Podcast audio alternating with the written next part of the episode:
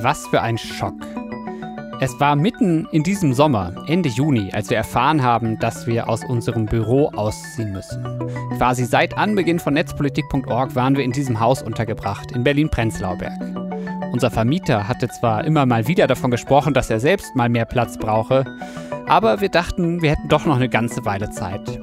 Und dann das. Bis Ende des Jahres müssten wir ausziehen. Das löste bei uns eine fieberhafte Suche aus und wahnsinnig viel Planungs- und Koordinationsarbeit. Aber am Ende ist alles gut geworden. Wir haben jetzt Ende Oktober und wir sind in einem richtig tollen neuen Büro. Wir haben sogar gute Handwerker gefunden, die in Windeseile neue Wände für uns eingezogen haben. Was das alles mit uns gemacht hat und wie es heute bei uns aussieht, das erfahrt ihr bei Off On, dem Podcast von netzpolitik.org. Diese Woche mit einer Folge Off the Record, bei der wir euch mit hinter die Kulissen von netzpolitik.org nehmen. Ich bin Ingo Dachwitz und ich spreche heute mit meiner Kollegin Anna, unserer Head of Umzug. Hallo Anna. Hallo Ingo. Ich muss sagen, ich bin wahnsinnig platt und ich habe an diesem Umzug nicht mal halb so viel äh, gearbeitet wie du, äh, würde ich sagen. Wie geht's dir jetzt? Na, ich habe ab nächste Woche Urlaub und das ist auch gut so. Okay, beste Voraussetzung für, für einen Podcast. Ähm, du, ich bin platt, äh, du bist äh, schon im Urlaubsmodus, das ist sehr gut. Ähm, die Kulissen, hinter die wir heute unsere HörerInnen mitnehmen, die sind noch etwas provisorisch. Ne? Es stehen noch so ein paar unausgepackte Kisten rum, der Wassersprudler ist noch nicht angeschlossen und wir haben noch kein fertig eingerichtetes Podcast-Studio. Stattdessen sitzen wir heute hier mit Headsets in einem Büro zwischen großen schwarzen Schalldämpfern. Aber ich muss sagen, alles in allem sieht es hier schon wahnsinnig gut aus und weit fortgeschritten. Hättest du das gedacht, äh, Ende Juni, als wir erfahren haben, dass wir ausziehen müssen? Nee, also als ich erfahren habe, dass wir ausziehen müssen, dachte ich erstmal so, okay, krass, jetzt muss man in Berlin ein neues Büro suchen. Und ich dachte immer so, Ne, in Berlin ist ja irgendeinen Raum suchen, um ihn zu mieten, ist ja alles furchtbar und hatte dann irgendwie so eine Vorstellung, dass das dann so ist wie bei so einer Wohnungssuche in Berlin, wo man dann mit 50 oder 100 Leuten in so einer Schlange steht, um dann mehr oder weniger schöne Räume anzugucken und die dann am Ende eh nicht zu kriegen. So habe ich mir das vorgestellt und dachte so, oh mein Gott, das schaffen wir nie im Leben. Äh, wann war so der Moment, wo du gedacht hast, okay, ma, das, wir, wir kriegen es vielleicht hin? Na, das war schon tatsächlich relativ schnell, weil ich habe dann so in so einen Sturheitsmodus geschaltet und dachte, okay, wir packen das jetzt an und wir bringen das irgendwie hinter uns so schnell wie es geht. Und dann haben wir halt angefangen zusammen ganz viele Büroanzeigen irgendwie zu scannen und irgendwie rumzufragen, ob jemand irgendwie Büroräume kennt. Und da ist mir dann schon klar geworden, aha, ein Büro suchen ist ja irgendwie doch was anderes als eine Wohnung in Berlin suchen. Ich hatte dann so ein Telefonat mit so einem ganz normalen Maklerbüro oder so. Und der meinte dann so, oh, ich muss sie aber vorwarnen, da gibt es noch zwei, drei weitere Interessentinnen. Und ich dachte so, ja, hm, schockt mich jetzt nicht so. Aber dann scheint es ja doch irgendwie anders zu sein, als irgendwie eine Wohnung oder ein WG-Zimmer zu suchen. Mhm. Und dann war ich schon so, okay, ne, die Sachen sind immer noch oft super teuer und wir müssen irgendwie schauen, dass wir irgendwas finden, was wir dann auch bezahlen können und was wir auch so bezahlen können, dass wir auch alle immer noch nicht so Käfighennenmäßig irgendwie aufeinander hocken müssen, weil es dann kleiner wird.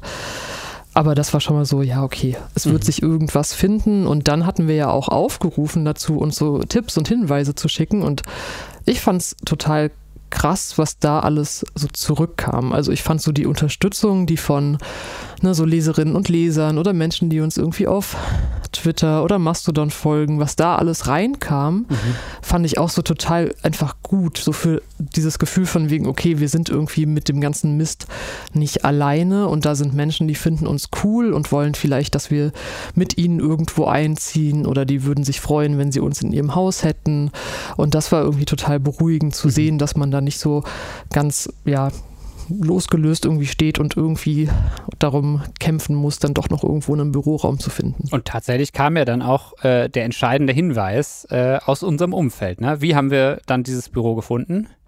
Ja, das, der Tipp kam dann von der Gesellschaft für Freiheitsrechte, weil die in dem Haus, in dem wir jetzt auch sind, schon ein paar Jahre sind und die hatten eben den Tipp, dass schräg unter ihnen eine Fläche frei ist. Und da haben wir dann angefragt und dann hat das auch alles irgendwie funktioniert. Mhm. Ja, also illustre Nachbarschaft. Ähm, vielleicht ein ganz gutes Stichwort. Ähm, gibt ja noch so ein paar andere interessante ähm, Institutionen, nicht hier im Haus, aber in der Nachbarschaft, von denen der BND wohl äh, die interessanteste ist. Genau, es ist nicht so besonders weit zum BND. Wie weit ist es denn? Man muss einmal einen Häuserblock weiter, ne? Mhm. Dann steht man vor dem BND-Komplex. Gebäude kann man es ja fast nicht mehr nennen, so groß wie das ist. Und das ist auf jeden Fall ja schon irgendwie eine seltsame Nachbarschaft. Auch weil das, glaube ich, viel mit dem Gebiet hier gemacht hat. Das ist ja in Berlin Mitte, so an der, am Übergang irgendwie zum Wedding und hier ist ja einfach seit dieses BND-Großgebäude entstanden ist, ist hier einfach ganz, ganz viel passiert und es hat sich ganz viel verändert. Also ich war hier früher auch schon öfter und bin hier irgendwie öfter lang gelaufen. Aber was da so an riesigen Wohnkomplexen mit so super schicken Wohnungen und an irgendwie super teuren Spätis irgendwie mhm. entstanden mhm. ist, das hat, glaube ich, die Gegend schon sehr verändert. Mhm. Ja, so Mittagessen gibt es trotzdem äh, nicht so viel, haben wir jetzt schon festgestellt, ne? Ja, wobei wir waren heute äh, auf unserer Erkundungstour. Wir haben einen äh, Italiener-Ersatz gefunden. Okay. Ja, das ist äh, keine, eine gar nicht so schlechte Pasta-Bar mit den gleichen Preisen wie im Prenzlauer Berg. Okay, immerhin. Na gut. Nehmen wir doch mal unsere HörerInnen mit auf eine kleine virtuelle Tour. Ähm, that's our crib. Wir sind im dritten Stock. Wenn man reinkommt, macht man die Tür auf und läuft erstmal auf ein, eine große Leuchtreklame für netzpolitik.org zu, die wir schon im alten Büro hatten. Ne? genau, wir haben die Fight for Your Digital Rights Kästen, also diese Leuchtekästen, die wir auch schon super lange haben. Mhm. Die hat mal eine Praktikantin für uns gebaut zu einer, ich glaube, zu der ersten zu Konferenz, Konferenz die mhm. wir gemacht haben. Und die begleiten uns schon super lange. Genau. Und als ich an dem einen Abend noch mit einem Kollegen hier im Büro saß und wir so, so ein paar Sachen ausgeräumt haben, dachten wir, oh, es wäre total cool, wenn die Leute irgendwie dann morgen reinkommen, so am ersten Tag, den wir hier verbringen wollen und einfach sofort dieses Schild leuchten sehen, damit mhm. sie irgendwie sich zu Hause fühlen. Deshalb haben wir das erstmal hingestellt. Ich glaube, das müssen wir nochmal aufhängen, aber erstmal, erstmal ist das ganz, ganz gut. Mhm. Dann geht man weiter, gibt einen relativ langen Flur oder so, so einen Flur, ne? von dem gehen links und rechts so ein paar Büros ab. Da haben wir tatsächlich auch, ich habe ja selber das, äh, die Räume nie gesehen, habe sie jetzt erst im fertigen Zustand äh, erlebt, äh, wofür ich wahnsinnig dankbar bin und äh, war dann wahnsinnig happy, als ich ja den ersten Tag reinkam. Aber du hast es ja noch ohne eingezogene Wände erlebt, ne? Genau, das Büro, das muss man sich, den Grundriss von dem Büro muss man sich vorstellen wie so ein T. So.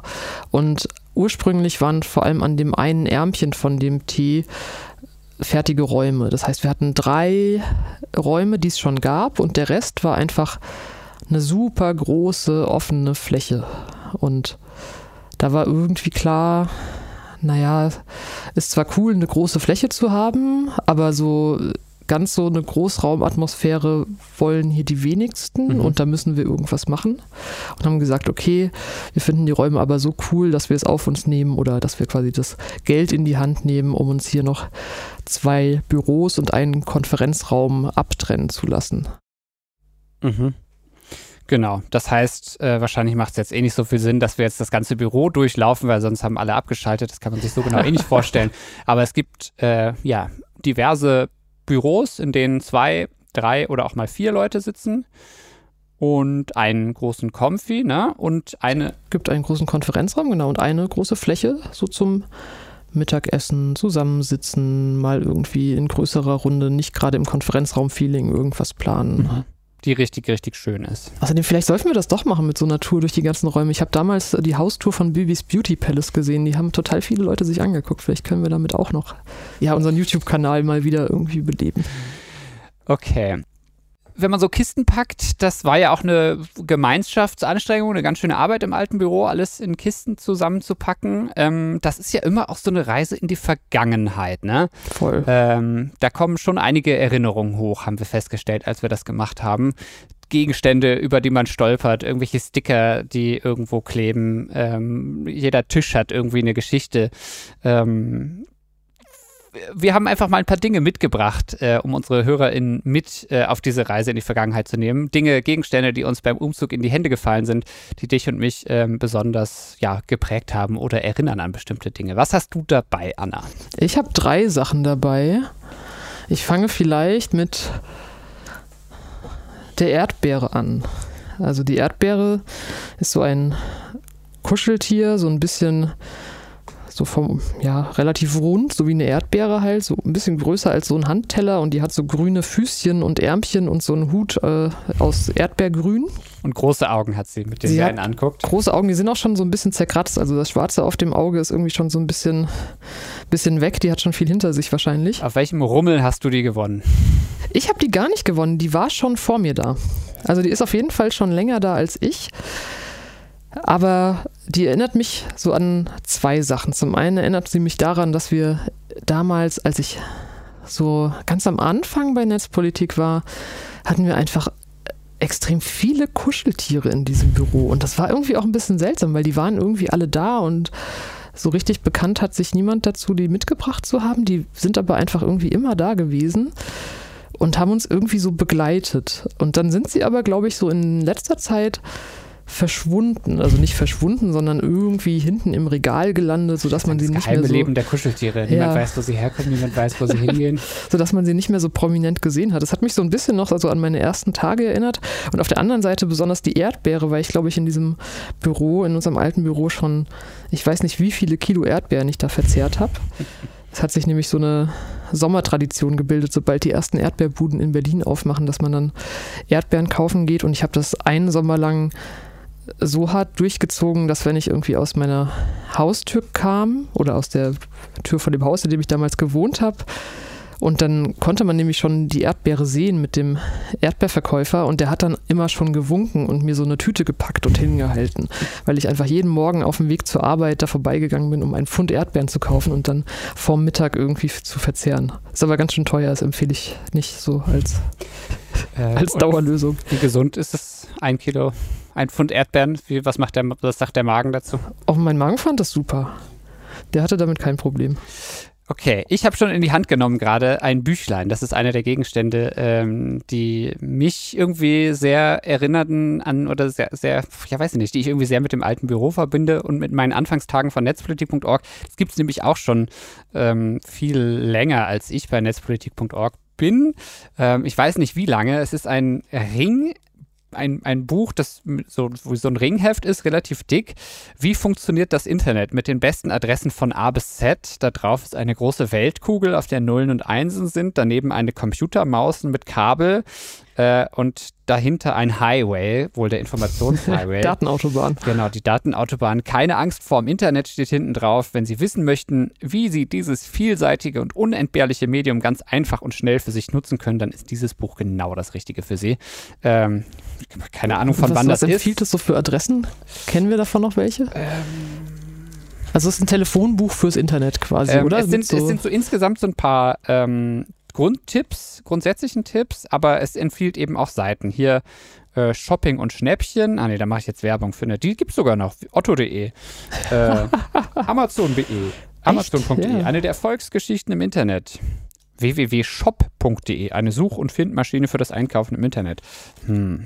Die Domain ist bestimmt teuer, wenn man die heute nochmal haben will. Stimmt. Aber hier gibt es auch so wertvolle Tipps. Wie speichert man eine Webseite als Favorit ab, zum Beispiel? Ja. Wie geht das im Browser? Ähm, also wirklich Tipps von A, von A bis Z für, für den Internetführerschein. Und ähm, das ist Teil einer, ja, finde ich, ganz beachtlichen Bibliothek von Büchern aus ja, 20 Jahren Auseinandersetzung mit dem Internet und seinen äh, gesellschaftlichen ähm, Folgen und Rahmenbedingungen. Und ähm, das ist, finde ich, das Schmuckstück der Sammlung, aber es gibt eben auch viele andere schöne ähm, Bücher, ähm, soziologische Bücher, technische Bücher und so weiter, die nicht so oft angeguckt werden, würde ich sagen, aber doch unser Büro sehr schmücken. Wir bekommen oft Rezensionsexemplare zugeschickt und äh, dieses Regal mit den Büchern ist auch mit umgezogen ins neue Büro. Ja, das fand ich aber auch faszinierend bei dem Regal mit den Büchern. Weil ich habe so, als wir zusammen ausgeräumt haben oder beziehungsweise die Kisten gepackt haben, stand ich so vor dem Regal und dann sind mir plötzlich zu super vielen dieser Bücher irgendwie Dinge eingefallen. Mhm. Also dann gab es so einen Konferenzband von so einem frühen Chaos-Kongress oder dann gab es irgendwie ein anderen, anderes Buch, das ich mit irgendwas verbunden habe und ich meinte dann so, okay, liebe Praktikantin, könnt ihr das bitte einfach ausräumen, weil wenn ich das jetzt mache, dann, dann wird das nicht so. Dann stehe ich hier einfach irgendwie vor jedem Buch irgendwie fünf Minuten und erzähle von früher. So, das geht überhaupt nicht. Und da war mir auch schon irgendwie so, es war ein bisschen komisch, weil du äh, hast schon recht, wir benutzen dieses Bücherregal jetzt nicht so super häufig, aber da steht total viel drin, wo man noch irgendeine Verbindung zu hat. Interessanterweise nehmen Leute, die sich das angucken, besonders häufig einen dicken Wälzer vom Deutschen Evangelischen Kirchentag ja. in die Hand. Die denken dann immer, dass ich dafür verantwortlich bin, aber es stimmt gar nicht. Äh, Markus Beckedahl hat auf dem Kirchentag 2017 äh, eine Rede gehalten oder an einem Panel äh, teilgenommen und muss dann wohl die, dieses ähm, sehr dicke Programmheft äh, zugeschickt bekommen. Also es gibt da einiges zu entdecken. Was ist dein nächster Gegenstand, den du dabei hast? Mein nächster Gegenstand ist eine Figur von Horst Seehofer für Eisenbahnlandschaften in Spurbreite H0 so Daumen, Daumennagel groß, oder? Also wirklich. Es ist so, so das oberste Daumenglied, würde ich sagen. Ja. So das oberste Daumenglied, relativ klein. Horst hat einen dunkelblauen Anzug an, ein hellblaues Hemd mit einer mittelblauen Krawatte. Er zeigt den Daumen nach oben und ist erkennbar trotz seiner geringen Größe an seinem charakteristischen eckigen oder rechteckigen Körperbau und der Frisur. Okay, wir haben natürlich bei netzpolitik.org immer eine ganz besondere Beziehung äh, zu den Bundesinnenministerinnen, äh, Bundesinnenministern und der Bundesinnenministerin, der aktuellen auch. Ähm, aber diese Figur, woher kommt sie? Das ist, es kommt so. Ähm, wir hatten mal einen Artikel zum ich glaube, Bundesverfassungsschutzgesetz. Da haben wir Bilder gesucht. Ne? Wir haben ja immer das Problem, die Themen, über die wir schreiben, sind irgendwie oft abstrakt und dann braucht man immer irgendein Bild. Und dann überlegt man sich, nimmt man jetzt irgendwie das zehnte Gesicht von Horst Seehofer und bebildert den Artikel damit. Dann haben wir irgendwie nach Horst Seehofer und Handy gesucht. Also irgendein Bild, das Horst Seehofer mit einem Handy zeigt und fanden dabei dann ein Bild, bei dem Horst Seehofer in eben dieser Größe als Eisenbahnfigur auf einem Klapphandy stand und das wurde fotografiert. Und dann dachte ich so, krass, A, haben wir das Bild dann irgendwie als Artikelbild genommen und B, dachte ich, okay, wenn es jetzt Horst Seehofer in Eisenbahngröße gibt, dann muss ich den haben. Weil Horst Seehofer ist ja auch so ein Eisenbahnfan. Es gibt ja dieses, dieses legendäre YouTube-Video, wo er in seinem Hobbykeller irgendwie zeigt, wie er mit seiner Eisenbahn durch die Gegend fahren kann. Und er hat nämlich auch Figuren von Angela Merkel und Sigmar Gabriel. Und dann dachte ich mir, okay, dann brauche ich jetzt eine Figur von Horst Seehofer. Und für mich ist das so ein bisschen so ein Objekt, dem ich immer wieder so ein, das ist, ist so, ich projiziere da, glaube ich, all meine Gefühle gegenüber Innenministern an sich rauf. Mhm. Also äh, der steht dann irgendwie auf meinem Schreibtisch und dann denke ich, okay, das bessere Abschiebegesetz, ah ja, Horst. Also es wird immer quasi Horst sein. Okay, aber sie ist auch noch eingepackt. Also ich kann alle versichern, diese Figur ist heile äh, und wohlbehalten. Ähm, sie, da wird keine Gewalt dran ausgeübt. Nee, nee, nee, ich stecke da auch keine Nadeln rein oder so. Also sie ist noch in der Originalverpackung von dem äh, Modellbau Figurenhersteller. Ich habe jetzt aber überlegt, vielleicht im neuen Büro will ich so eine, so eine kleine, bisschen größere Acrylkiste bauen. Vielleicht baue ich ihm noch so eine Styroporlandschaft mit so Modellbaugras und mhm. stelle ihn dann in so einen Altar rein oder so. Also nicht einen Altar, um ihn anzubeten, sondern einfach, damit er ein bisschen besser zur Geltung kommt weil er ist ja schon sehr klein. Und unsere Schreibtische sind jetzt total groß. Das stimmt, die neuen Schreibtische sind riesig. Okay, dann muss aber auch eine Eisenbahn da rumfahren, finde ich. Ja, das können wir dann im zweiten Schritt machen. Ich hätte jetzt nicht eine rumliegen, spontan. okay, der nächste Gegenstand, den ich mit, mitgebracht habe, ist ziemlich groß. Das sind so zwei, ihr könnt den hören, das sind so zwei, ist ein, eine Eisenstange mit zwei großen Radar- Schüsseln, auf der diverse Aufkleber kleben. Die USA-Flagge klebt auf ihnen drauf, ein National Security Agent, Logos der NSA, der National Security Agency und ein Google, ein Gmail-Aufkleber. Ähm, hinten ah, Microsoft auch noch und die NSA. Und es ist ein Relikt äh, von aus der Zeit ähm, der Straßenproteste gegen ähm, Überwachung, gegen die NSA-Überwachung. Ich glaube, ähm, wenn ich mich recht entsinne, ähm, ich habe selber damals nicht in der Hand gehalten, aber es ist, äh, müsste es von den Yes We Scan Demos äh, bekommen ja. kommen. Ähm, die, ja, weiß ich nicht. Ich, ich finde es in zweierlei Hinsicht ähm, ist mir dieser Gegenstand besonders viel wert. Einerseits gibt es äh, diverse Demo-Utensilien bei uns im Büro, die noch so rumstehen.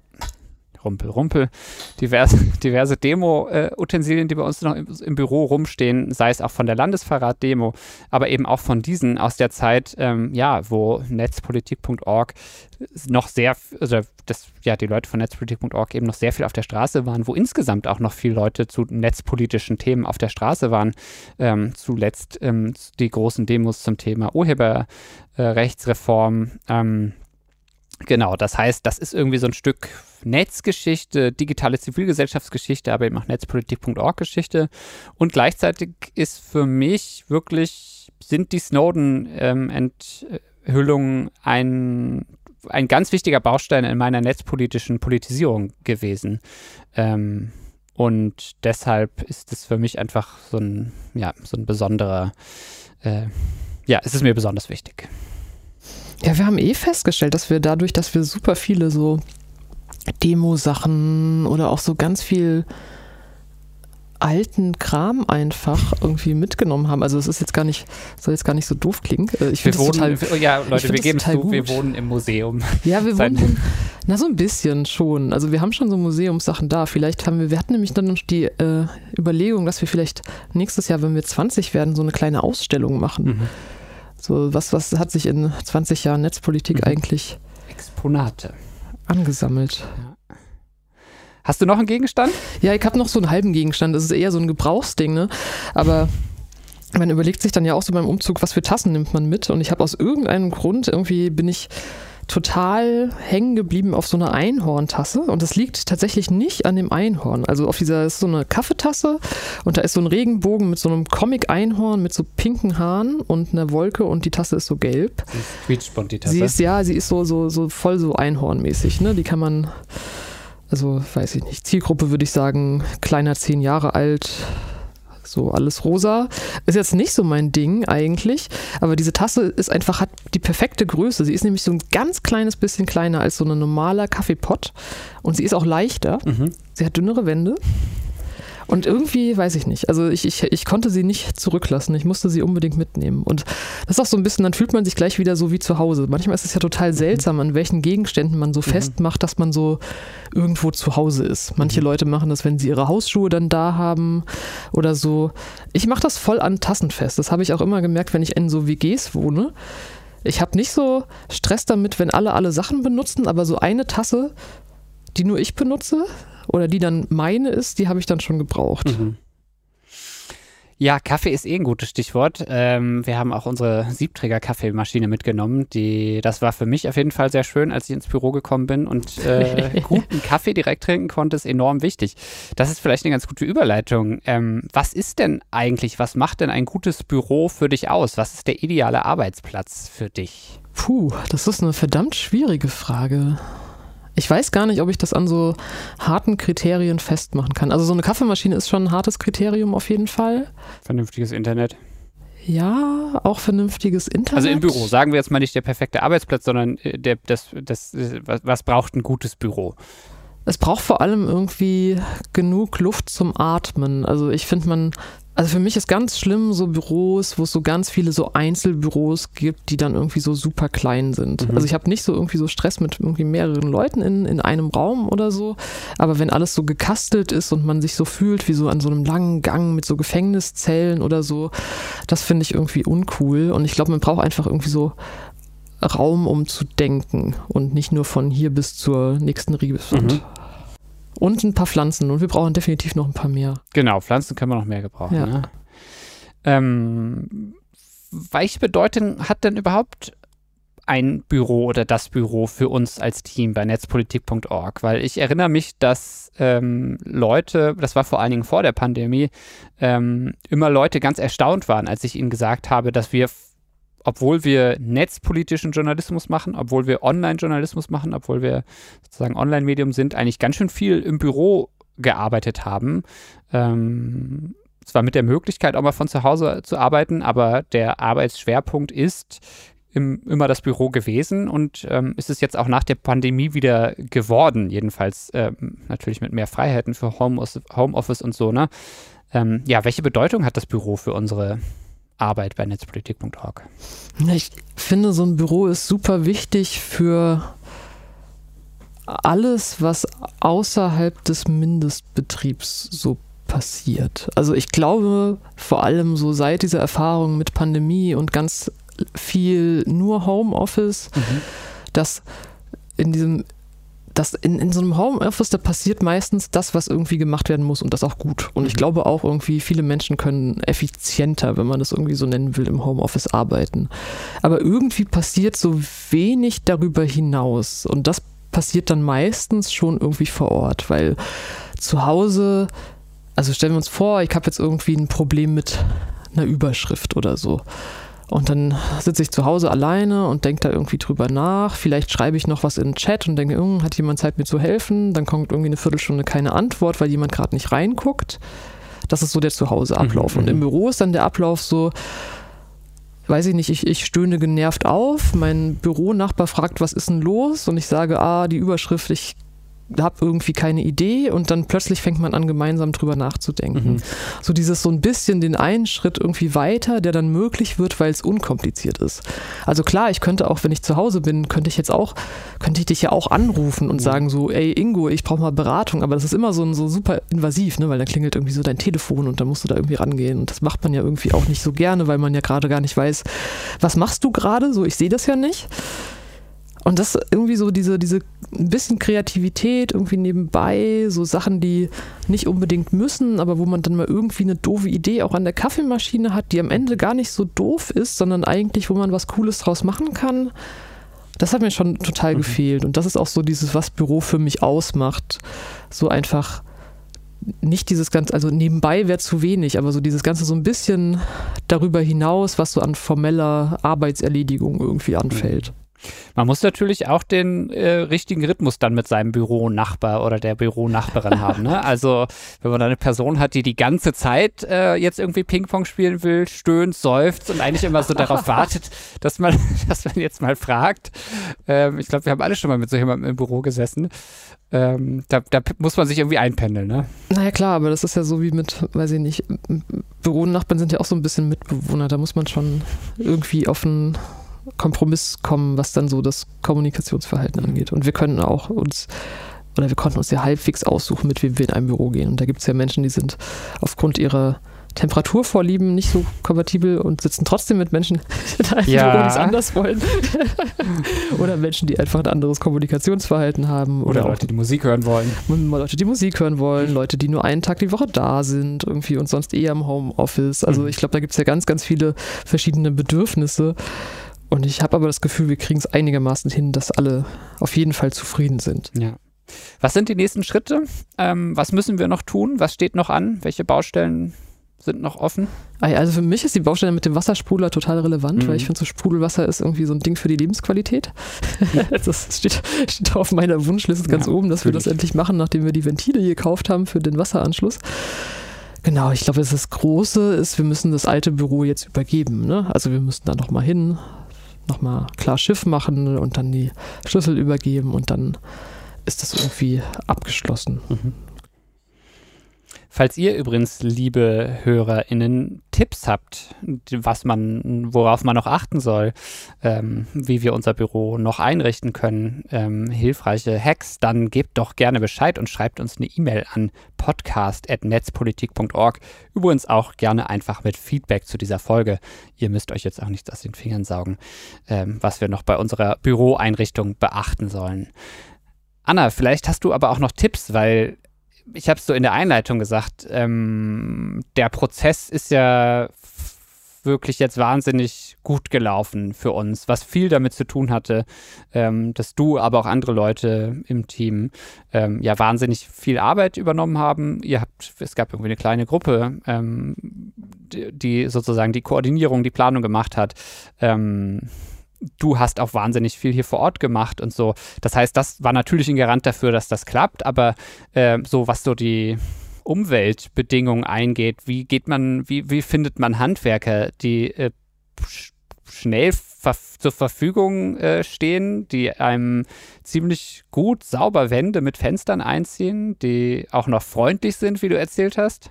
Ja, voll. Also die Handwerker waren super. Also ich jederzeit wieder. Also ich hoffe, wir ziehen jetzt nicht so schnell wieder um und brauchen neue Wände. Aber falls es irgendwann mal soweit ist, würde ich das äh, jederzeit wieder machen.